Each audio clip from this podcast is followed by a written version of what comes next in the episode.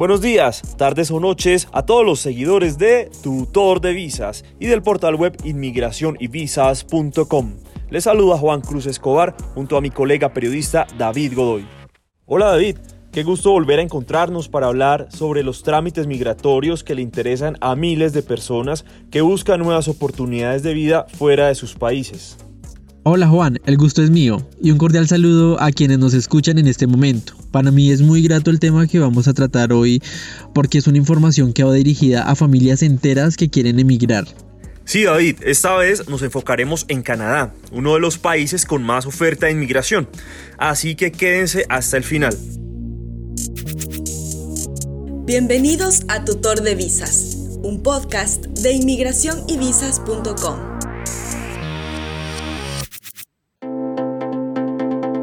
¿Cómo emigrar en familia a Canadá?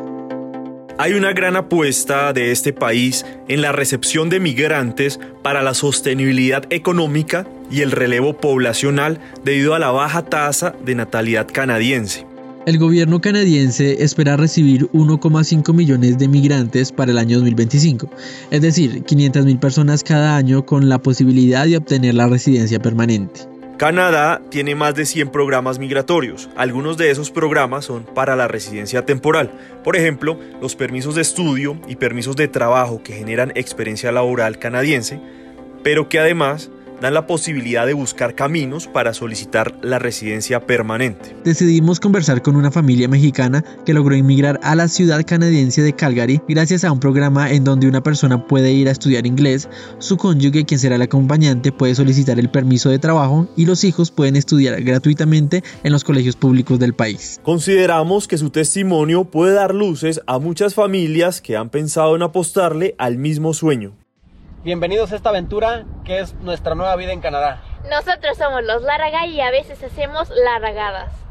Todavía se puede venir a Canadá a estudiar inglés y que tu pareja reciba un permiso de trabajo abierto. Pues quédate, lo vamos a averiguar.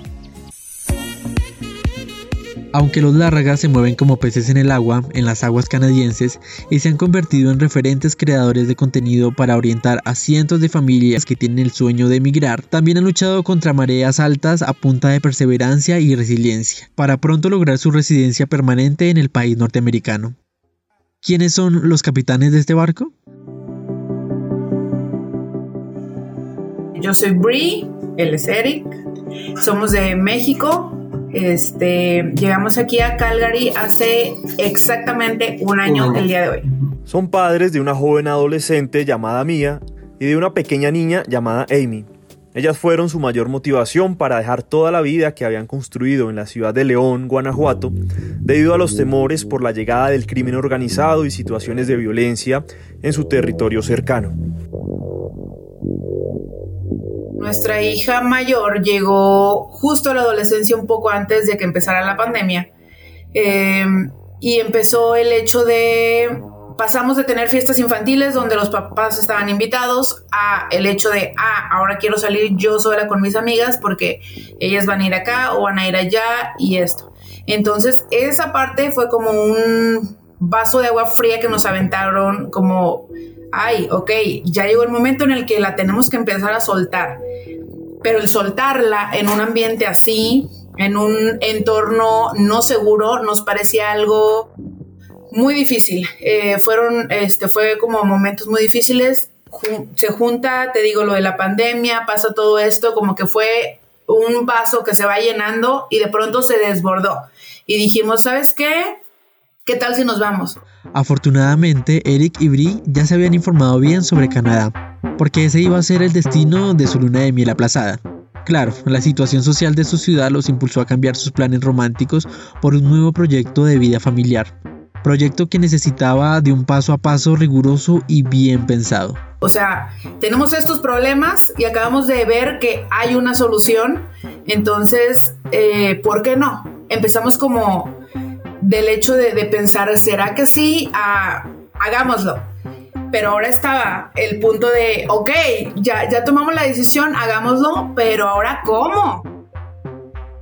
Ahora sí que nos aventábamos maratones en lugar de ver en, Netflix nuestras series y así, era puro ver videos y videos de diferentes ciudades, de diferente gente que creía, que subía contenido y, enseñaba las provincias donde estaba y dije, wow, si ellos pudieron, a lo mejor nosotros también podemos hacerlo. Entonces fue como, se metió esa espinita demasiado que no paramos de investigar e investigar y ver cómo, el cómo poder nosotros migrar acá a Canadá. Tomar la decisión es difícil Saber cómo ejecutarla es el doble de difícil. ¿Cuál es el primer paso? Mira, vimos, eh, bueno, el día que decidimos que lo íbamos a hacer, el día que fue un hecho nuestro proceso, em, Eric tenía como ciertas responsabilidades, enfocarse en lo del inglés, porque en ese entonces tenía cero. Entonces era prepararnos para poder venir, no era como nada más aventarnos al ruedo. Eh, a mí me tocó la parte eh, administrativa, por así decirlo, o sea, a mí me tocaba entrar a la página de Canadá, leer sobre la ley de inmigración, ver las opciones, las vías y checar por dónde nos podíamos venir. Em, primero, por supuesto, está lo del Express Entry, eh, checamos el sistema de puntos. La verdad es que ninguno de los dos tenía suficiente puntaje como para decir tenemos una expectativa alta y real de que nos podemos ir por este medio. Em, yo tenía el inglés, pero Eric no lo tenía. Entonces, o sea, como que si combinamos ambos eh, perfiles, estaría perfecto, pero como individuos nomás no nos daba. Entonces dijimos, bueno, ¿cuál es la otra vía? Lo de mandar currículums y esperar que alguna empresa te pida, pues sí, puede ser algo tangible tal vez, pero eso va a tomar mucho tiempo. Y lo que nosotros nos habíamos propuesto era como em, en un tiempo no tan lejano, eh, tener esta, esta meta de venirnos para acá. Entonces, pues tampoco nos quedaba bien. Entonces recapitulemos. Bri tenía el inglés, pero Eric no. Enviar currículums y esperar que los acogiera alguna empresa era una opción que podría retrasar mucho el objetivo de emigrar, sin contar con que ninguno de los dos cumplía con el suficiente puntaje del sistema de clasificación integral. Y aquí me gustaría que nos detuviéramos un poco, Juan. ¿Qué es el sistema de clasificación integral del gobierno de Canadá? El sistema de clasificación integral, CRS, por sus siglas en inglés, es utilizado para seleccionar a las personas invitadas a solicitar la residencia permanente. El CRS es un sistema de clasificación por puntuación. El solicitante y su cónyuge reciben puntos en la medida en que se acerquen a un perfil determinado por los siguientes factores. Primero, factores básicos como edad, nivel de educación, nivel lingüístico en los idiomas oficiales, es decir, inglés y o francés, y experiencia laboral en Canadá. Segundo, factores de habilidades transferibles en educación, idiomas oficiales y experiencia laboral. Tercero, factores adicionales como la designación por una provincia, ofertas de empleo arregladas elegibles, credenciales canadienses, la presencia de un hermano en Canadá y el dominio del idioma francés. A pesar de que Brie y Eric no cumplían con los suficientes puntos del sistema de clasificación integral, no desistieron. Finalmente di con el proceso de estudiar inglés y que a la pareja le dieran el permiso de trabajo abierto. Este, esta vía de migrar es súper controvertida porque hablamos, por ejemplo, con tres asesores de migración y los tres nos decían lo mismo, no se puede por esta vía. No, no, no, o sea, no, no se van a ir por ahí porque simple y sencillamente no se puede. Pero yo había visto dos casos de éxito que lo habían hecho de, esta, de este modo y yo pensaba, pero ¿cómo? O sea, si es que si ellos pudieron, ¿por qué nosotros no vamos a poder, no? Si yo puedo replicar eso que acaban de hacer, chequé en la ley de Canadá y digamos que hay como un, una grieta. Una grieta ahí. Porque no hay nada específicamente que te diga que no puedes hacerlo, pero tampoco hay algo que te diga que sí, que le des por ahí. Entonces, eh, yo estudié leyes en México, por ejemplo, no terminé, no soy abogada, pero recuerdo perfecto algo, que eh, si hay algo que no está prohibido, está permitido. Y yo dije, bueno, ¿será que se apega también como que un poco a las leyes mexicanas donde lo que no está prohibido está permitido? Si no me lo están prohibiendo, ¿será que sí puedo?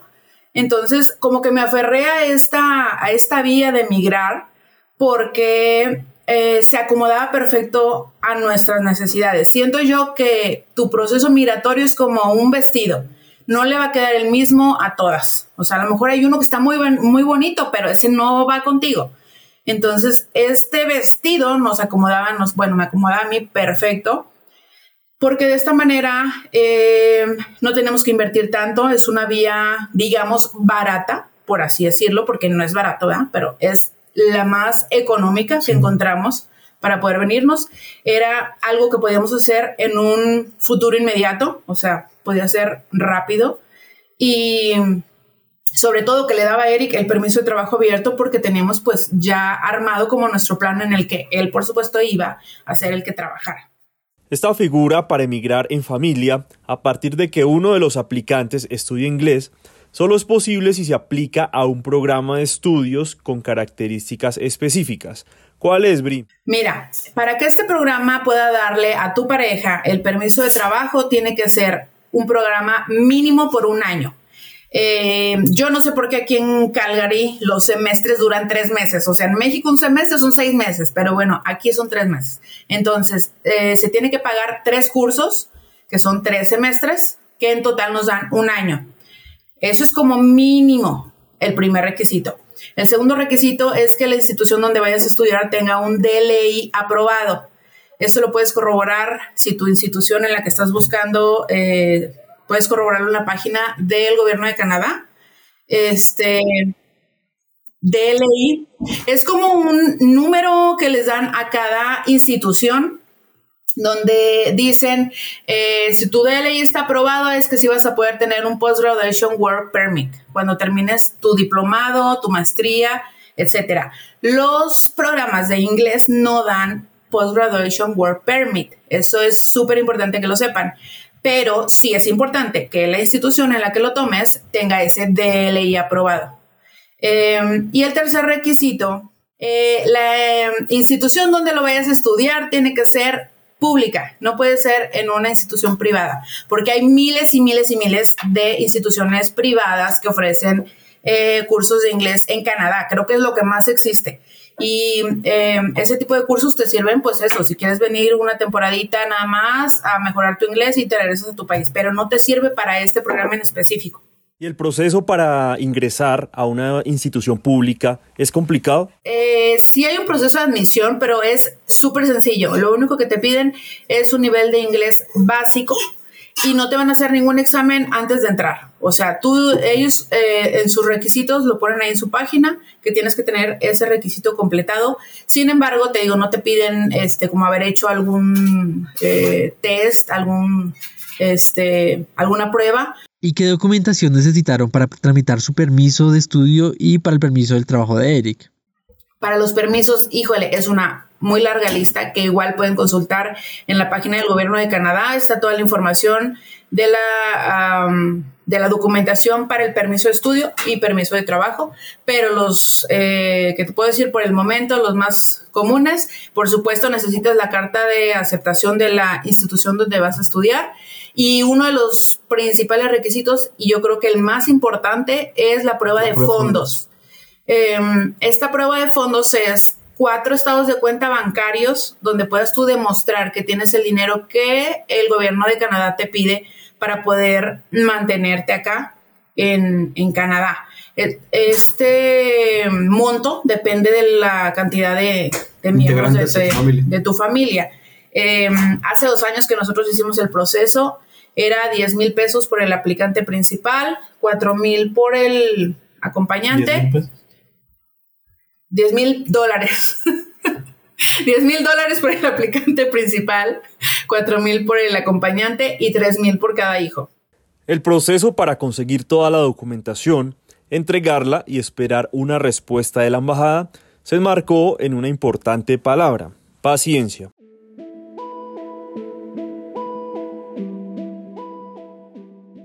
Yo creo que la parte más larga es estar reuniendo la documentación y por supuesto hacer las traducciones. Eso es como, ah, ahora qué nos falta, ahora esto. Hay papeles muy fáciles de conseguir, como pues eh, la partida de nacimiento creo que le llaman en Colombia, eh, donde pues ese todo el mundo lo tiene, ¿no? Ahí lo tienes guardado bajo el colchón. Pero hay otros que, este, pues tienes que esperar, como te digo, estos extractos bancarios, pues tienes que esperar cuatro meses a que pasen esos, este, a que te los puedan entregar. Em, una vez que ya tienes todo la, la, papelería, todo traducido y entonces ya metes tu, tu, tu aplicación, sí tienes que tener muchísima paciencia. Te dicen que el tiempo de respuesta es más o menos 3 a 6 meses. Em, para nosotros fue muy rápido. Em, más o menos pasaron como 20 días y nos solicitaron, o 15 días, nos solicitaron los biométricos, que es que vas a la Embajada de Canadá y te toman tu retina y te toman huellas dactilares. Una vez que dimos los biométricos, eh, la persona que nos ayudó a hacer nuestro proceso, que fue un asesor educativo, nos dijo, a ver, ahorita es el momento de la paciencia total, o sea, no, no estén, ya saldrían, ya nos contestaron porque hay que esperar. Eh, nos tocó a nosotros todavía tiempo de, de, pandemia, o sea, fue 2021, entonces, este, nos dijeron, pues sí, muchísima paciencia y estamos súper programados a eso. Y de pronto, pues, haciendo nuestra vida diaria, habían pasado 12 días nada más y nos llegó los correos de confirmación donde ya no las habían aprobado. O sea, fue rapidísimo. No esperábamos eso. Pero fíjate que nosotros creímos que ahorita, o sea, decíamos en ese momento, wow, eso no es increíble, gracias a Dios, que fue súper rápido y todo. Ahora que estamos aquí conocemos gente que se las ah, han aprobado, o sea, roto récord en el mismo día, saliendo de los biométricos, eh, todavía ni llegaban a su, a su, ciudad cuando ya les habían llegado el, correo de aprobación. Así. Sí.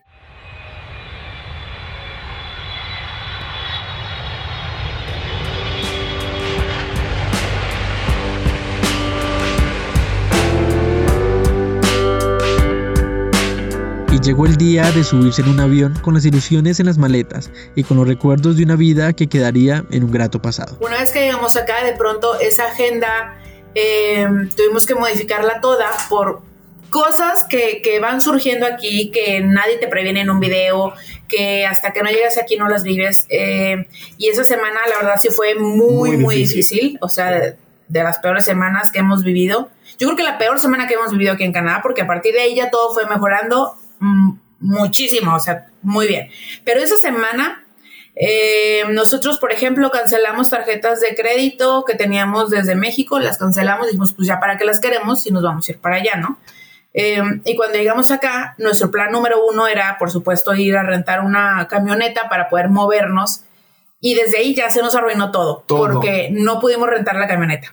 Sin una tarjeta de crédito, pues no te la rentaban y aunque tuvieras suficiente en tu tarjeta de débito, era un no, no, no y no. Y entonces moverte en pleno invierno con una niña que se queda dormida en la que sus fiestas. Em, con la mochila que traía yo, con, o sea, que traíamos con, agua, con, documentos, con... Y moverte en transporte público así, híjole, qué difícil. Sí estuvo muy pesado, había días en que caminamos hasta 13 kilómetros diarios con tal de ahorrarnos, este, por ejemplo, el pagar también el transporte, porque además no sabíamos que si tú pagas aquí, por ejemplo, el autobús, tienes una hora y media para moverte con ese mismo pago. Nosotros no lo sabíamos. el tren o el autobús y nosotros pagábamos a cada rato que nos subíamos. Cada vez que nos subíamos y se nos hacía muchísimo dinero, entonces llegas tú de pronto con pesos mexicanos acá a traducirlo a dólares canadienses, wow, o sea, qué shock también. Una realidad muy compleja para cualquier persona que migra a un nuevo país es encontrar vivienda. ¿Cómo enfrentaron esto?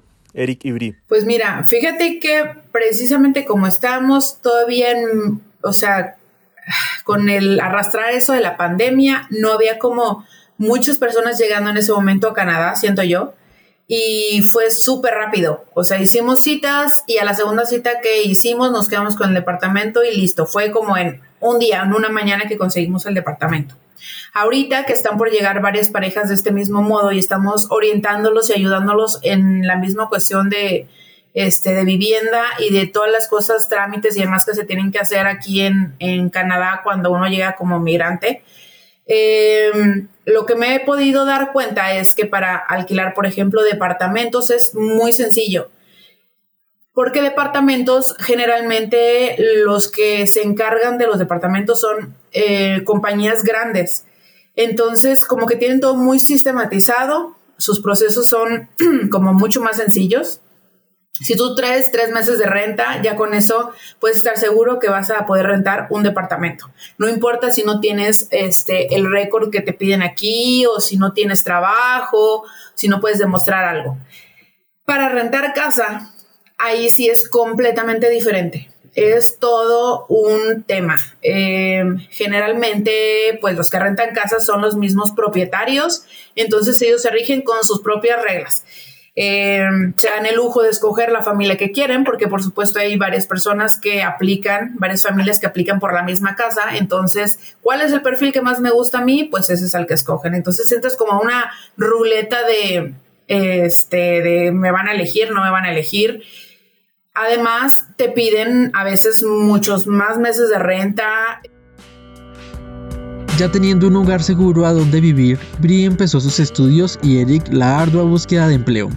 Búsqueda que no empezó de cero, porque Eric había investigado previamente en dónde podría encontrar más oferta laboral. Fíjate que empezamos como a investigar cuáles eran los mejores trabajos que había, este, y que además yo pudiera, este, digo, un buen trabajo a lo mejor hubiera sido ejecutivo de banco, qué sé yo, ¿no? Pero pues mi nivel de inglés no era como para ese puesto, entonces de acuerdo, a, mi perfil, lo que busqué y que era mejor para nuestra familia, eh, en el área de construcción me di cuenta que había muchas más oportunidades, que había, eh, que aparte aquí la construcción es súper respetada, la, la, gente eh, es bien visto ese trabajo, bien valorado exactamente todo lo que son los, este, oficios. los oficios.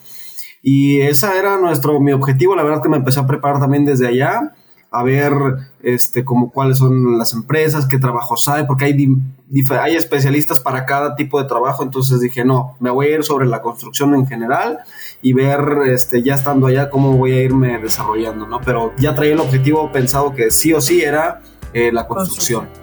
Ya pasó un año desde que la familia Lárraga arribó a Calgary, Canadá. Todas sus aventuras, experiencias, anécdotas y diversas situaciones las han mostrado en su canal de youtube.com que hasta el momento de grabar este episodio alberga 4.260 seguidores. Surgió como idea para ayudar, digamos, a personas a informarlos eh, sobre este programa. O sea, era como lo, la idea inicial. Como es que nosotros nos, te digo, nos dijeron tres asesores de inmigración, no se puede, no sé qué. Y yo le dije a Eric, bueno, es que no hay nadie que te diga, oye, sí se puede, mira, ¿cómo ves esta, cómo ves esta vía? A lo mejor hay personas que quieren irse de su país, que necesitan irse, pero un diplomado no lo pueden pagar o, o no tienen a lo mejor... El nivel para el este, Express Entry o el nivel de inglés para entrar a un programa de diplomado, porque ahí te piden un nivel alto. Entonces, el, informar, el, pasar esta información a alguien más que a lo mejor le pueda servir, pues con eso ya nos dábamos como por bien servidos. Pero de pronto una cosa igual a la otra y entonces ya empezamos a publicar como más de la vida acá en familia, el que nos escribieran y nos dijeran es que nos sirve mucho tu información, o sea, como que esa parte siento yo que es como que mm, nosotros les compartimos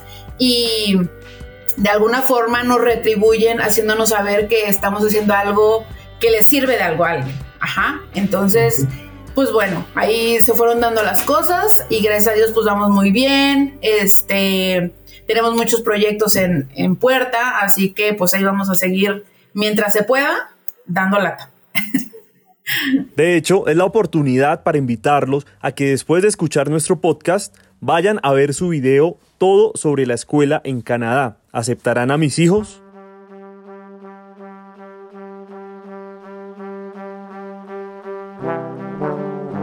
En el momento en que hablamos con Brie y Eric, cumplían exactamente un año de llegar a Calgary. Esto significa que ya habían tenido que activar uno de los pasos más importantes de su plan para cambiar su estatus migratorio y seguir viviendo tranquilamente en el país. Mira, nosotros ya traemos, desde que llegamos acá, traemos bien armado nuestro, nuestra vía, nuestro camino que vamos a seguir, por supuesto, hasta la punta, que es obviamente la residencia permanente, lo que todo el mundo, todos los que llegamos aquí, pues queremos. Tenemos como ya trazada, este, trazado este camino que era que en cuanto nosotros llegáramos acá, en nuestro caso muy particular, el único que iba a buscar la oferta de trabajo era Eric él ahora sí que recaía en él todo el siguiente paso de nuestro proceso. Este, ¿cómo se hace? Tienes que hacer un cambio de estatus. Durante este año, cuatro meses que te permite legalmente este programa estar aquí en Canadá, tienes el tiempo suficiente para buscar esta oferta de trabajo que se llama LMIA, que es una oferta formal que te ofrece un empleador. Y a partir de eso, si tú ya traías tu permiso de trabajo abierto, en ese caso va a quedar cerrado. O sea, tú tienes como ya un compromiso con esta empresa que te está ofreciendo esa, esa oferta Tú no te puedes echar para atrás, él no se puede echar para atrás, no puedes trabajar con nadie más, tienes ese compromiso ahí. Y este LMIA, las empresas pueden ofrecértelo por dos años o por, tres. años. Entonces, una vez que Eric eh, consiguiera su oferta de trabajo, empezaríamos el cambio de estatus a que él fuera el aplicante principal con su oferta de trabajo. Con un permiso cerrado. Con un permiso cerrado. Y yo la acompañante. A mí como acompañante me dan permiso de trabajo abierto. Hay ciertos casos de excepciones de LMIA para ciertas profesiones eh, y para ciertos países que tienen lo del NAFTA, lo del tratado con Canadá. Por ejemplo, en nuestro caso, que somos mexicanos, mi profesión, que soy gastrónoma, me permitía eh, la excepción del LMIA. O sea, yo podía haber conseguido una oferta de trabajo Em, que no tuviera el MIA por medio de mi profesión y el proceso sería como más sencillo, es no tan tardado como, como el proceso con LMIA, pero en nuestro muy particular caso como familia, nosotros habíamos decidido desde un inicio que el que iba a hacer esto del trabajo iba a ser Eric, no yo. Entonces yo nunca busqué esta oferta. Es el momento de agradecer al hogar Lárraga por habernos contado su experiencia, por asesorar a las personas que nos escuchan y que tienen entre sus planes emigrar en familia. También queremos desearles muchos éxitos en el proceso de cambio de estatus migratorio y que pronto puedan lograr su residencia permanente. Finalizamos con un consejo de Eric y Bri para todos nuestros oyentes. Mira, yo creo que definitivamente el éxito de un proceso migratorio depende 100% de la organización y preparación de cada familia o pareja o individuo que llegue solo. Eh, si tú te preparas, si tú te organizas, yo te auguro que vas a tener éxito en lo que te, en esta vía que te vayas a proponer. Conocemos personas, parejas que han llegado aquí con los cuales hemos platicado. Nos gusta muchísimo este, que si de pronto nos ven en la calle, nos reconocen, se nos acerquen, platicar con, las personas, con nuestros seguidores, conocer sus historias, de verdad hemos conocido a mucha gente, nos da mucho gusto hacerlo, pero desgraciadamente hemos conocido historias muy tristes donde esa es como como la experiencia negativa, cuando de pronto preguntan, ¿es bueno irse a Canadá? ¿Es fácil? ¿Es difícil? ¿Vale la pena? Es muy relativa la respuesta todo depende de cómo te haya ido en la feria. O sea, no a todos nos va igual. Y, el que te vaya bien o no te vaya tan bien, te digo, siento yo que depende, depende 100% de tu organización y tu preparación. Si tú vas a llegar aquí con cero inglés, eh, sin papeles, sin una planeación, pues, ¿qué te puedo decir? O sea, ¿quién te va a contratar si no puedes comunicarte con él? Eh, quién te va a contratar si no tienes los papeles para poder trabajar. Es muy difícil, o sea, hacen que las cosas se les pongan peor de, difíciles de lo que ya puede ser una migración, porque migrar eh, como tal en cuestión psicológica no es fácil. Entonces, si a eso le vas a ir agregando y agregando más problemas, pues va a ser un proceso muy, muy difícil. Sí, y también cambiar el chip, ¿no? De repente lo que hacíamos en, en nuestros países, o sea, empezar como a involucrarse un poquito más en la cultura, es decir, ya si ven telenovelas y eso, o sea, como que cambiar el chip a ver ahora qué se hace en la, en la provincia donde, donde ustedes van a querer emigrar, este, migrar, eh, qué es lo que hacen, qué eventos en las escuelas, qué hacen los niños, cómo se viste, qué ropa utilizar, cómo empezar a meterse y que lleguen aquí, porque créanme que hemos conocido personas que, este, pues como que se les dice, ah, yo soy de tal lado, ¿no? O sea, yo hago esto y así. Y de repente lo que tú dices, o el tema, volvemos al tema de la organización, que les suceden situaciones por no organizarse a tiempo y no prepararse, que cuando llegan aquí dicen, pues ahora... Por traer el mismo chip de su país. O sea, yo en mi país hacía esto, que está mal, lo llego acá a hacer del mismo modo, o sea, te va a ir mal. Y aquí, ojo, o sea, por cada cosa, o sea, son, les llaman tickets. Que aquí hay multas, por todo. Entonces, o te adaptas o te adaptan.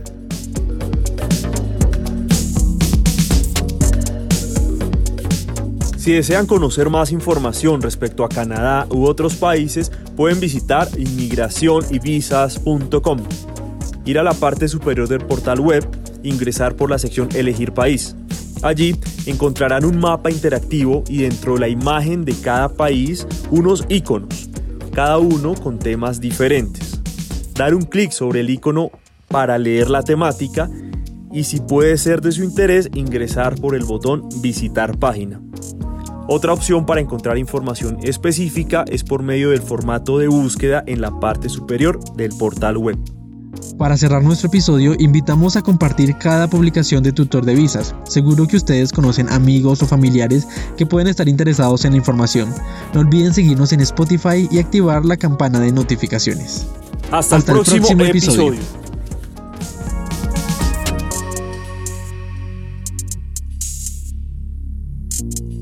Tutor de Visas, un podcast de inmigración y visas.com.